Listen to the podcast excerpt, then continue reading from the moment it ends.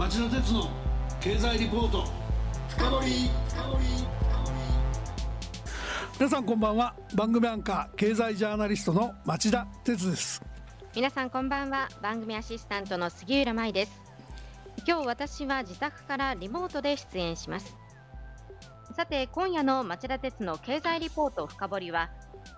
核兵器は二度と使わせない被爆者の思いを世界にというテーマでお送りします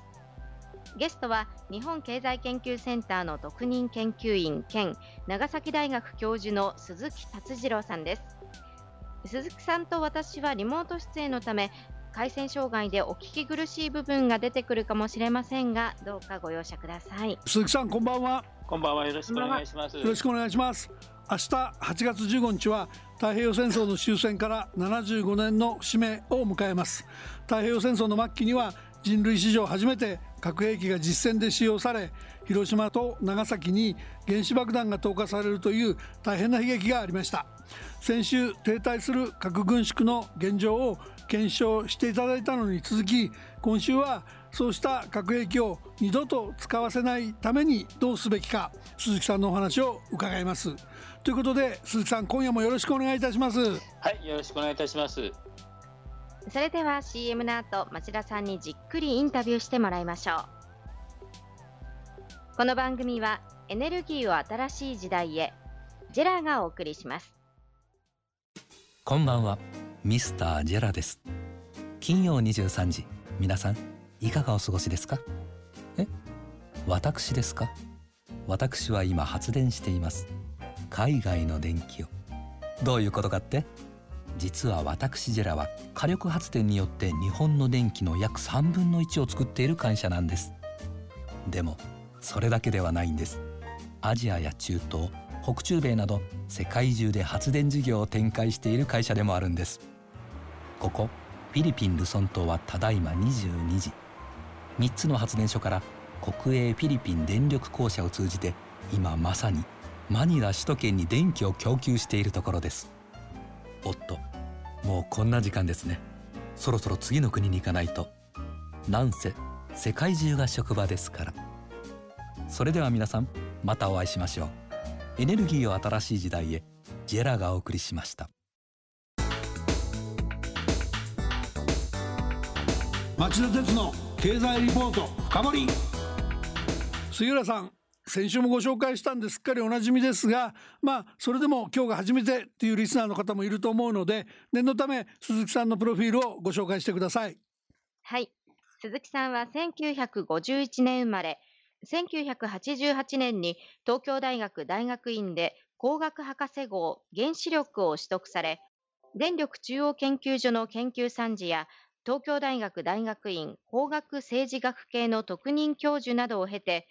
2010年から4年2ヶ月にわたって旧原子力委員会の委員長代理を務められました。現在は日本経済研究センターの特任研究員と長崎大学核兵器廃絶研究センターの教授を兼務されています。はいそれでは早速伺っていきましょう。鈴木さんは核のない世界あるいは核兵器を二度と使わせない世界を実現するには被爆者の声を世界に広く浸透させる必要があるというお立場かと思います。で実際そうした声はメキシコオーストラリアといった国々や市民社会を突き動かして2017年に国連で核兵器禁止条約を賛成多数で採択させるという、成果を上げたと言えます。この核兵器禁止条約は核兵器を二度と使わせない世界を実現する上で大変大きな武器になる条約と考えられるのでその内容いいから鈴木さんお話していただけますか？はい。今のオーストラリアとおっしゃったのあごめんなさいオーストラリアです。ごめんなさい。はい。核兵器禁止条約はですね、えー、大きく3つの特徴があります。まずですねあの他の大量破壊兵器と言われている化学生物兵器にはもうすでに禁止条約があるんですが、はい、まあ、大量破壊兵器では核兵器だけがなかったということですね。で今回の条約では核兵器の開発、実験、生産、製造、取得、保有、貯蔵、まあ、ありとあらゆるですね、あの核兵器に関する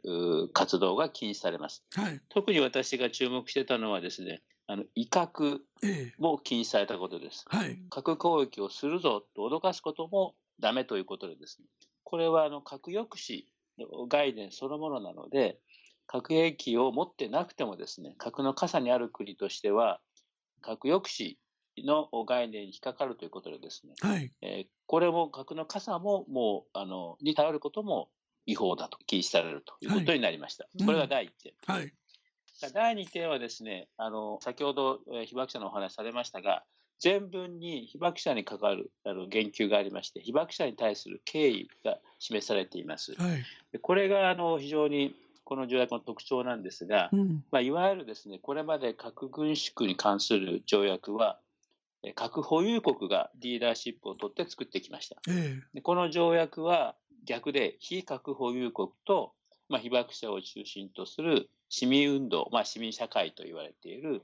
まあ、非政府機関が、まあ、頑張って成立させたということで、これが新しいやはり、えー流れになってきましたので、これが2番目の特徴ですえ。う。ん。で3番目はですね、国家安全保障、核兵器というのは国家安全保障の概念に基づくもので作られたものなんですが、この条約は国家ではなくて人間の安全保障、すべて全ての人類を守るために必要だということですね。うんでこの人間の安全保障というのは核兵器が、まあ、非人道兵器だということで、そういう概念に基づいて作られていますので、まあ、これもあの被爆者の声が届いたということでですね、うん。まあ、これによって核兵器に悪の烙印を押すと言いますが、核兵器を持つことが悪いことなんだということを、まあ、条約で規定すると。こういう新しい、えー概念を持った条約です。そうなってくると、このはい核兵器禁止条約の次のステップ、その、えーみんなで批准して発行させるってことが大切になるんだと思うんですが、はいこれの方の見通しは今どんな感じなんでしょうか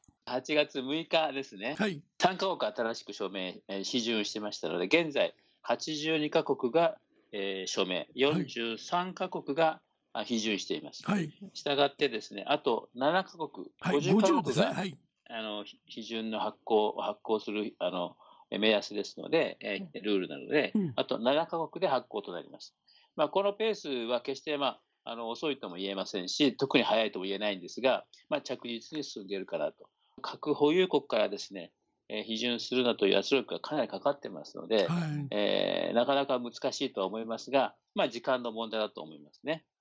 なるほどね。あのですが、その発行、非常に歴史的な大きなステップだとは思うんですが、だけれども鈴木さんご指摘に普段なっておられるように、核兵器禁止条約が発行するだけでは、えー不十分で、核兵器を二度と使わせない世界を実現するゴールには届かないというふうにおっしゃってるわけですね。これは何が足りないんでしょうか？はい。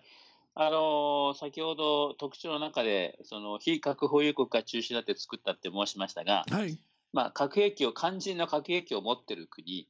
えーが参加していない。はい。交渉にも参加していない。はい。それから日本のように、えー核抑止に依存している核の傘に守られている国も、うん。えー参加してこなかった。はい。で、多分批准もしないと言っていると。はい。いうことで、この発行してもですね、数から言うとマイノリティではあるんですが、実際に核兵器をあ持っている国とそれに頼っている国が参加していないというのが一番の大きな問題。だから発行してもですね、まあ、一つも核兵器がなくならないと言って、まあ、批判されているわけですね。これをどうしたらいいか。これは先ほどの、まあ、第3の特徴でお話ししました悪の烙印ということなんですが、うん。これ国際的圧力を高めていく。核保有国がどうして嫌がってるかというと、これができますとですね、なんで国際法で禁止されている核兵器を私たちは必要としているのかっていうことをですね、より明らかに説明していく必要があります。はい。えー日本政府ももちろんそうです。この禁止条約ができてしまいますと、まあ、いろいろな動きが出てくると思います。例えば、今、あの、おキャンペーンでやってるのが、核兵器に関わっている企業に融資をしないようにしましょうという。動きがあるんですが、はい。こうしますとですね、核兵器製造をしている、あるいは核兵器関与している企業はもう核兵器に関わりたくないって言い出しますね。うん。でその時に国として、いやいや、製造おお金を出してやるということについてはですね、はい。なんでその我々はそういうことをしなきゃいけないのかということで、説明責任が当然出てきますので、うんまあ、悪の烙印を押すということはですね、まあ、国際的圧力を高め、じわじわとですね、あの核兵器国をまあ追い詰めていくことになるんではないかと。まあ、それをおやっている間、我々としてはですね、えー核兵器の数を減らすことももちろんですが、最も大事なことは、一回でも核兵器を使わせないこと、はい。これをどう保障するかということですね。これはなかなか厳しい状況にあるんですが、えー少なくてもその核兵器を使うリスクを減らしていくとはい。いうことが着実に、えー取り組めるしことではないかということで、我々はそれに取り組んでいるわけですね。そのあたりのことはこの後さらに詳しく伺いたいんですけども、そこへ行く前に少しその日本政府のお話が少し出ました。はい、そのはい。核の傘の中にあって、えーというそのお話があったんですけども、やっぱり日本政府は本来この核兵器禁止条約、同じその唯一の被爆国として寄り添って、えー核の使用を世界にやめようということを訴えていく立場なんでしょうが、残念ながら条約には署名もしませんでしたし、批准もしていないですね。これ、あの、現実問題核の傘にいる以上、その、同盟国であるアメリカの足も引っ張れないみたいなことも言ってるようですけども、やはり日本政府の今の姿勢っていうのは許されるものではないと考えた方がいいんでしょうね。いやもう私自身もそうですが、まあ、明らかにこれはあの被爆者の方々に対する裏切り行為だと、はい。私は思います。はい。この法あさっき申しましたように、この条約はですね、被爆者の方々の思いがつながった、あの実現したものなんですね。で、核兵器の非人道性ということは、実は日本政府はずっと言い続けてます。うん。で、あの被爆地に来てくださいと今も言い続けてます。それは被爆の実相を分かってもらって、核兵器の非人道性を理解してもらうために被爆地に来てくださいと言ってるわけですから、はい。まあ、それを概念に基づいてできた条約についてですね、全くその署名も批准もあのしないどころかですね、後ろ向きなあの反対という言葉も最近は出てきましたので、はい。最初はね、反対って言ってなかったんですけど、うん。えそういううあの後ろ向きの姿勢を見せられることはですね、本当に被爆者にとっては辛いことだと思いますし、我々も許せないと思いますね。だから、まあ、すぐにね、その、えー署名批准っていうのはなかなか難しいかもしれませんが、えー日米同盟を維持しつつ、えー核の傘に頼らないで、えー安全保障を確立していくという方向性は、あの検討はできるはずですね。はい。そういう検討を始めるとか、それからあのおこの条約はあの非常に精神としては全く賛成である、はい。それについては支持するというふうなですね、え少なくとも前向きなあーその言葉で、えこの条約について支持を示してもらうとかですね、まあ、方法はいくらでもあると思います。であの日本政府は核兵器国と非核保有国のその橋渡しをするということを、まあ、明言しているわけですが、はい。だったらあの核保有国に寄り添うんではなくて、うん。その非核保有国のお方々、あこの条約のいいところもですね、同意できるところについては同意し、えー今すぐ批准はできなくても、今後批准できるような方向に安全保障政策を変えていく。えーそれからもし発行したらですね、締約国会議っていうのがありますので、まあ、それにはぜひオブザーバーとして参加する。はい。このような趣旨はぜひ、えー早めに発表していただきたいと思いますね。あの非常に残念なんですが、もう先週木曜日になります8月6日にですね、安倍総理はあの広島のあの原爆記念式典に出席されましたけども、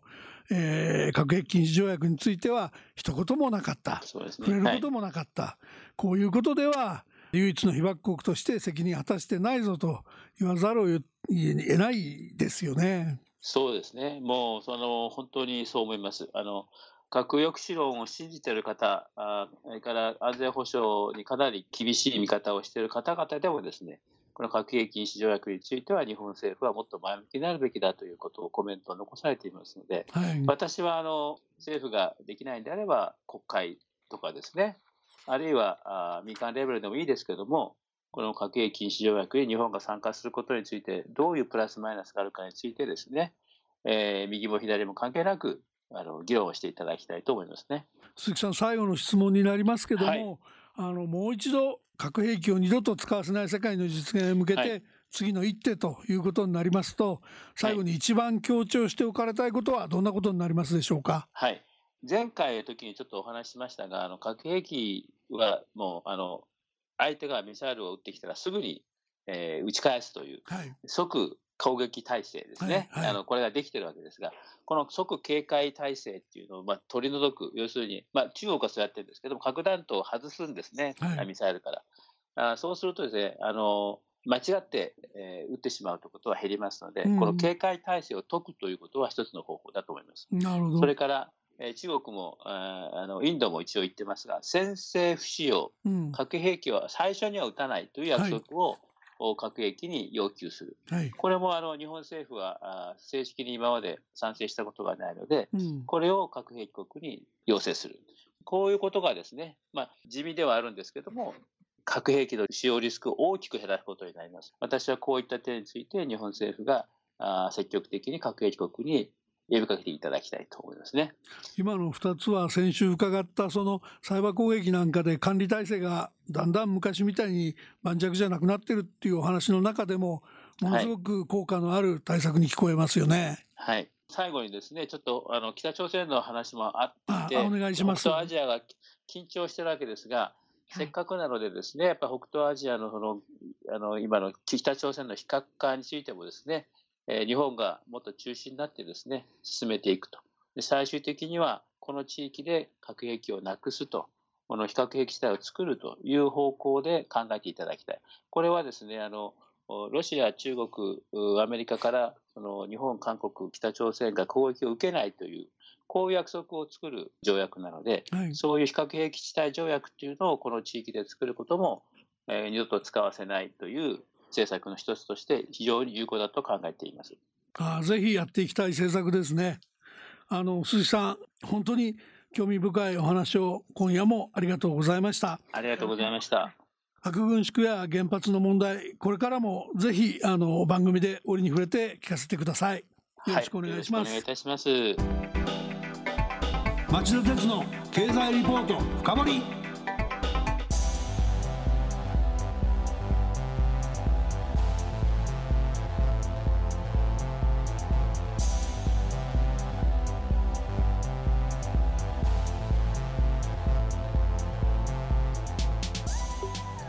て杉浦さん鈴木さんのお話はどうでしたか、そうですね。私の子供はまだ少し小さいんですけれども、まあ、毎年この広島、長崎の原爆投下された日や終戦の日を前にすると子どもたちにどう伝えていくことが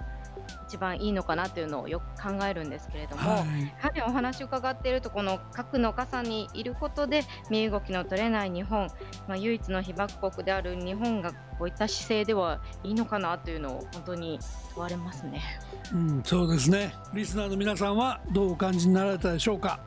さて来週はアフターコロナ時代のデジタル通貨キャッシュレスと題して日本経済研究センターの宮崎隆副主任研究員にお話を伺う予定です。ご期待してください。